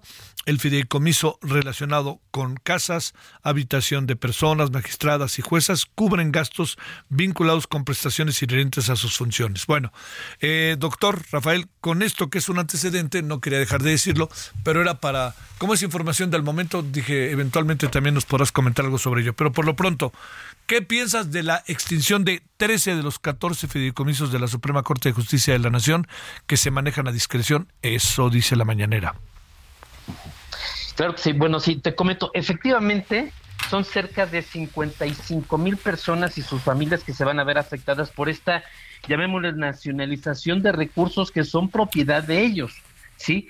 El hecho de que los quieran eliminar, estamos hablando que el Consejo de la Judicatura 9 mil millones, la Suprema Corte 6 mil millones y el Tribunal Electoral son 15 millones, ¿sí?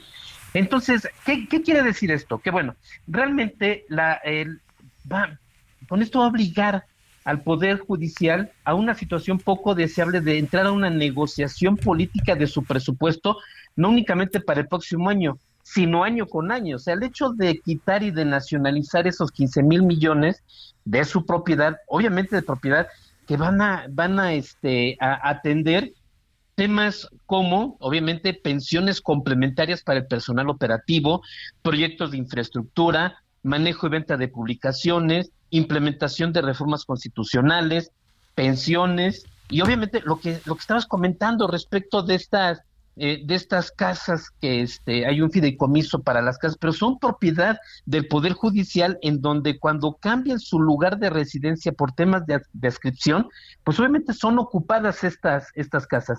Y obviamente el, el único el único fideicomiso que no se toca es el Fondo de Apoyo a la Administración de Justicia, que son seis mil millones.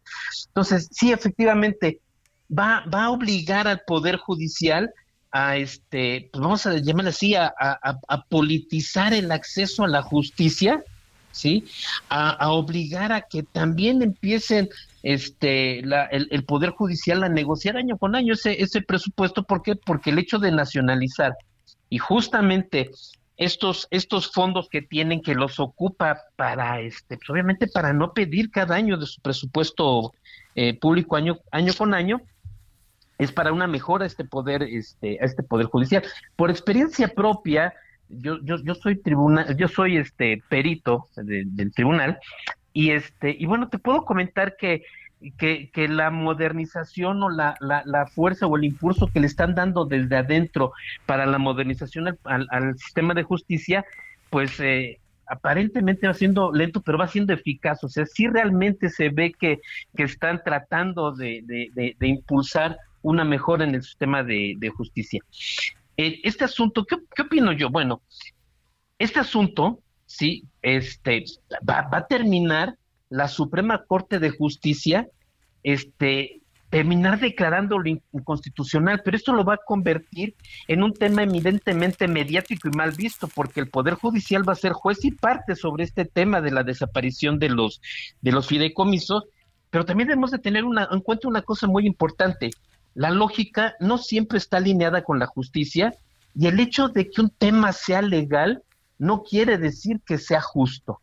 ¿sí? Entonces, eh, todo, todo, todo, este tema de la desaparición, que además a mí me parece desacertado completamente, el hecho de que, de que digan eh, que lo van a desaparecer porque se están viendo beneficiados los de arriba. O sea, la justificación no se me hace lógica, porque al final del camino este, cuando nosotros pagamos impuestos, los impuestos tienen un principio básico que es precisamente la, la, afectación a un gasto público. Yo pago un impuesto, pero ese impuesto está perfectamente etiquetado para qué va a ser, para salud, para educación, para, eh, en fin, va, va totalmente etiquetado. Aquí no, aquí como no es un, no, no va a ser un ingreso que provenga de los impuestos, pues obviamente la aplicación al gasto público, y ahí sí yo veo que puede haber una opacidad muy fuerte con respecto de a dónde se va a aplicar esos 15 mil millones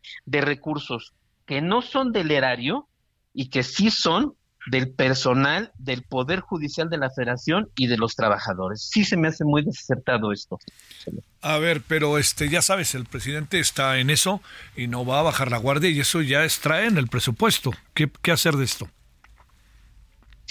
Pues van a entrar, van a tener que entrar en, un tema de negociación política en un principio y posteriormente lo van a tener que llevar a un tema judicial de precisamente saber si efectivamente pues va a ser legal o no la desaparición y nacionalización de estos de estos fondos.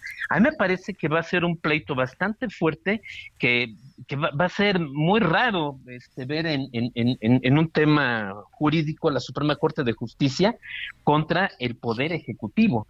Y, yo creo que eso es lo que le apuesta al, al hacer ver mal a uno de los poderes que, pues hay que decirlo tal cual, no lo ha podido dominar como otras instancias.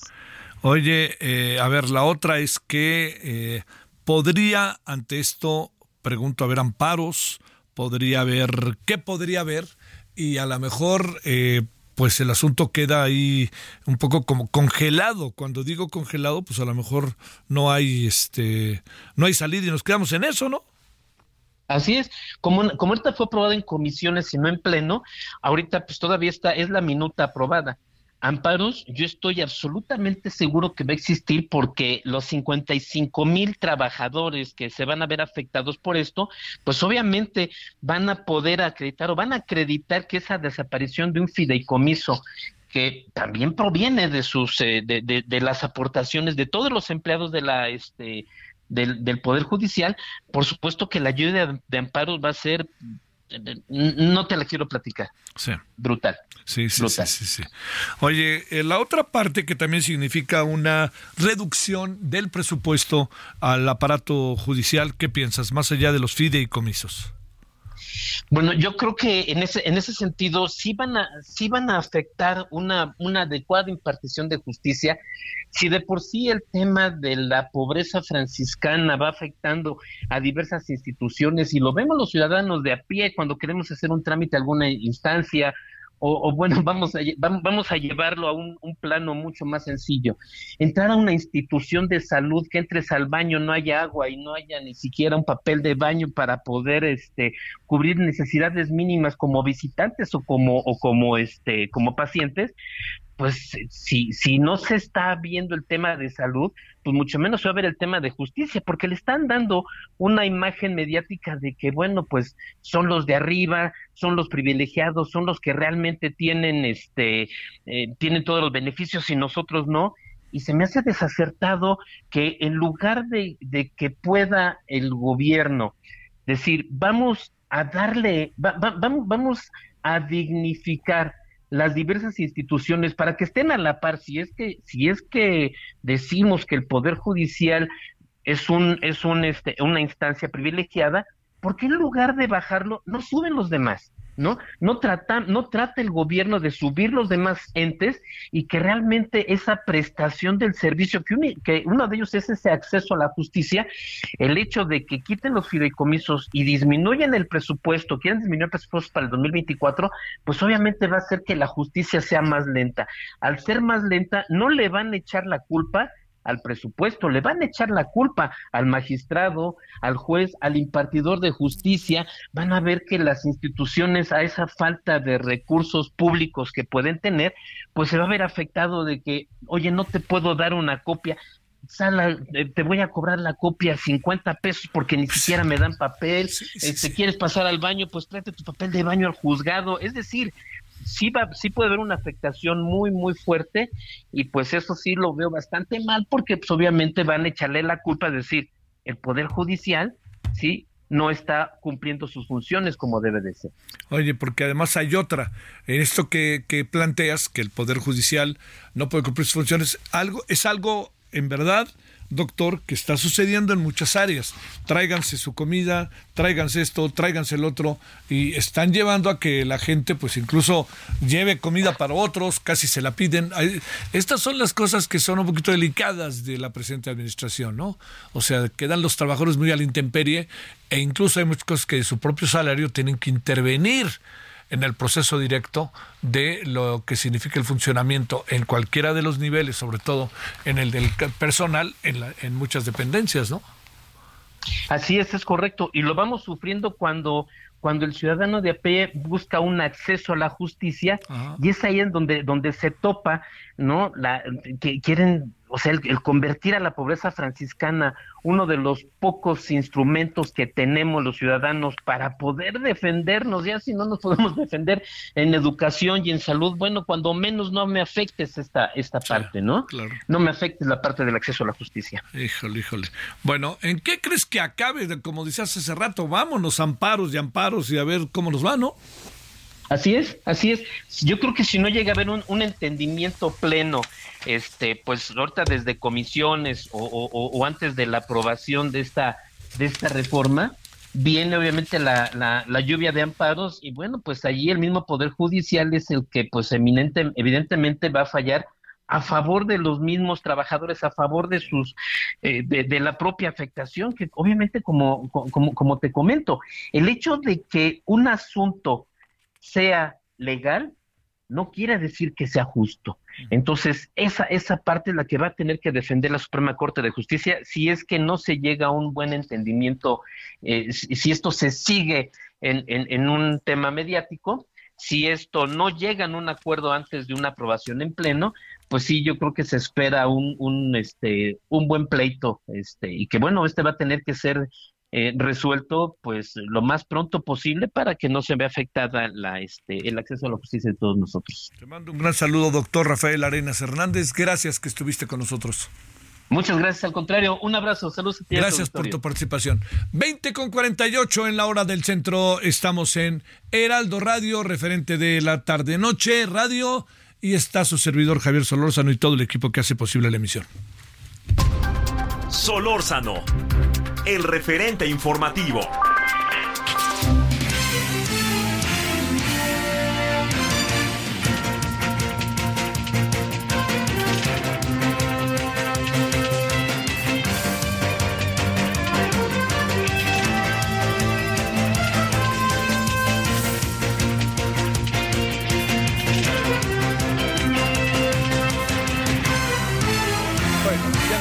Eh, eh, ya ahorita le cuento que tendremos esta noche. Ojalá nos acompañe.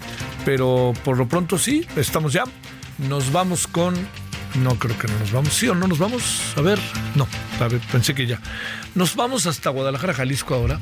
Eh, bueno, este, de nuevo los, los problemas de la violencia en el Estado, pero ahora agreguemos otra cosa importantísima. ¿Y sabe cuál es otra cosa importantísima? Pues el saldo de Lidia, el huracán, que tocó tierra allá, estuvo en Melaque, estuvo en este Puerto Vallarta también, estuvo en varios este, municipios del estado de Jalisco, sobre todo los que están pegados al Pacífico, que les pegó fuerte bastante fuerte y incluso hubo muchas lluvias hasta en el propio centro del estado. Bueno, pues no es exactamente el centro, pero allí en, el, en la parte que corresponde a Guadalajara. Bueno, creo que no vamos a poder tener a Mayeli, a ver si ahorita la tenemos de nuevo. Sí, sí tenemos a Lisette. A ver, vámonos contigo, Lisette, hasta Chiapas, cuéntanos. ¿Qué tal, Saludo con informarte que, bueno, eh, la comisaría ejidal del municipio de Altamirano, Chiapas, confirmó el secuestro de 33 ejidatarios la tarde-noche de este martes en el tramo carretero Chanal-Altamirano por un grupo de sujetos armados y encapuchados. De acuerdo a la información de los familiares de los desaparecidos, seis unidades tipo Urban eh, iban viajando en este tramo cuando fueron detenidos precisamente por un, unos sujetos armados a las alrededor de las seis de la tarde de este eh, martes, en donde eh, pues estos sujetos están presuntamente ligados al grupo paramilitar 14 de agosto, quienes dispararon contra los vehículos en el que viajaban estas personas. Además, Javier se llevaron a más de 66 ejidatarios retenidos. Sin embargo, este miércoles fueron liberados 30, quedando aún secuestrados 33 sin que se sepa de su paradero y su estado de salud. Los pobladores iban de regreso a la demarcación luego de que esta mañana acudieran a la capital chiapaneca para sostener una reunión con legisladores en el Congreso y autoridades estatales para resolver el conflicto que tienen desde el pasado 8 de agosto. Apenas este miércoles ingresaron 150 elementos de la Secretaría de Seguridad y Protección Ciudadana para tratar de restablecer el orden. Sin embargo, hasta este momento no se ha lo, no se ha logrado nada. Eh, Javier, continúan estos eh, bloqueos en las entradas y salidas y todavía no se sabe nada acerca de estos 33 ejidatarios. Este sería el reporte Javier. Oye, Lisette, para cerrar, ¿Queda más o menos claro cuál es el móvil o quién pudo haber perpetrado el secuestro? ¿Algo más que nos puedas decir? Sí, recordemos saber que este enfrentamiento viene desde el pasado 8 de agosto, cuando pobladores estaban exigiendo obras a lo que es el Consejo Municipal. Recordemos que ahí no hay alcaldía, sino que eh, destituyeron eh, precisamente al presidente y dejaron a un consejo municipal. A raíz de esto, pues han habido enfrentamientos constantes entre habitantes y un grupo eh, de autodefensa creado por el consejo municipal y estos son pues prácticamente las consecuencias que se tienen de estos 33 retenidos, Javier. Un saludo, Lisette. Buenas noches hasta Chiapas. Muy buenas noches. Ahora sí, mi querida Mayeli, parece que ya te tenemos. Adelante, Mayeli. Así es, Javier, pues eh, reportarles que dos personas lamentablemente perdieron la vida, esto con el paso del huracán eh, Lidia por Jalisco, y es que una persona intentó cruzar el río en el municipio de Piguamo y bueno, murió ahogado. También otra persona en Bahía de Banderas al caer un árbol en su vehículo provocó la muerte del conductor. En Melaque Protección Civil reportó la desaparición de una persona que ingresó en el mar y pues bueno, todavía no ha sido localizada. Adicionalmente, el municipio más afectado, que fue Autlán de Navarro, al momento de estar desalojando a los pacientes que se encontraban en el hospital regional, luego de que eh, pues también se inundó tras el desbordamiento del arroyo El Cangrejo, un hombre de 80 años eh, tuvo un paro cardíaco y bueno, también falleció, se cuenta con como parte de las víctimas. Y pues, eh, repito, el municipio más afectado fue Autlán de Navarro, el río Cuale desbordó en la colonia Buenos Aires, esto en Puerto Vallarta, y en los demás municipios se reportaron afectaciones principalmente patrimoniales, eh, arrastre de vehículos, algunos eh, techos ligeros y también algunos objetos que, bueno, debido al fuerte viento de este huracán, pues quedaron en las calles. El día de hoy prácticamente se dedicó dedicaron las autoridades a contabilizar estos, estas afectaciones y también recordar que en 20 municipios no hubo clases el día de hoy y el aeropuerto a partir de las 11 de la mañana, el Aeropuerto Internacional de Puerto Vallarta reactivó las actividades. Así es que, pues bueno, parte de este reporte del paso del huracán por Jalisco, Javier. Te mando un gran saludo, Mayeli, gracias. Muy buenas noches. Oiga, nos vamos, pero estamos aquí juntito en la tele. Ya nos escuchó, ahora nos verá y nos escuchará. Ojalá así sea. Eh, a ver, albergues saturados para migrantes en la Ciudad de México. Tema muy importante allí, sobre todo eh, en, la, en, en la zona incluso cercana al Instituto Nacional de Migración y en el Parque Giordano Bruno.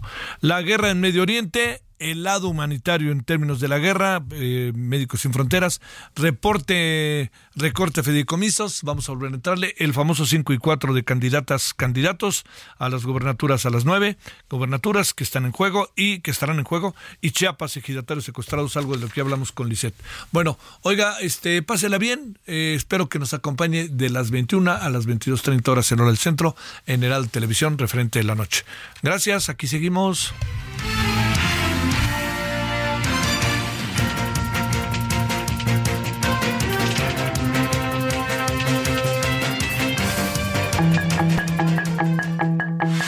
Hasta aquí Solórzano, el referente informativo.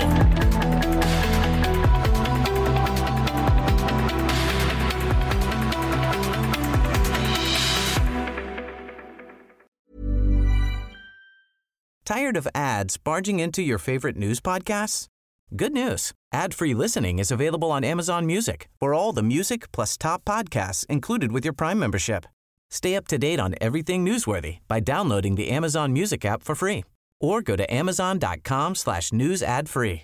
That's amazon.com slash news ad free to catch up on the latest episodes without the ads.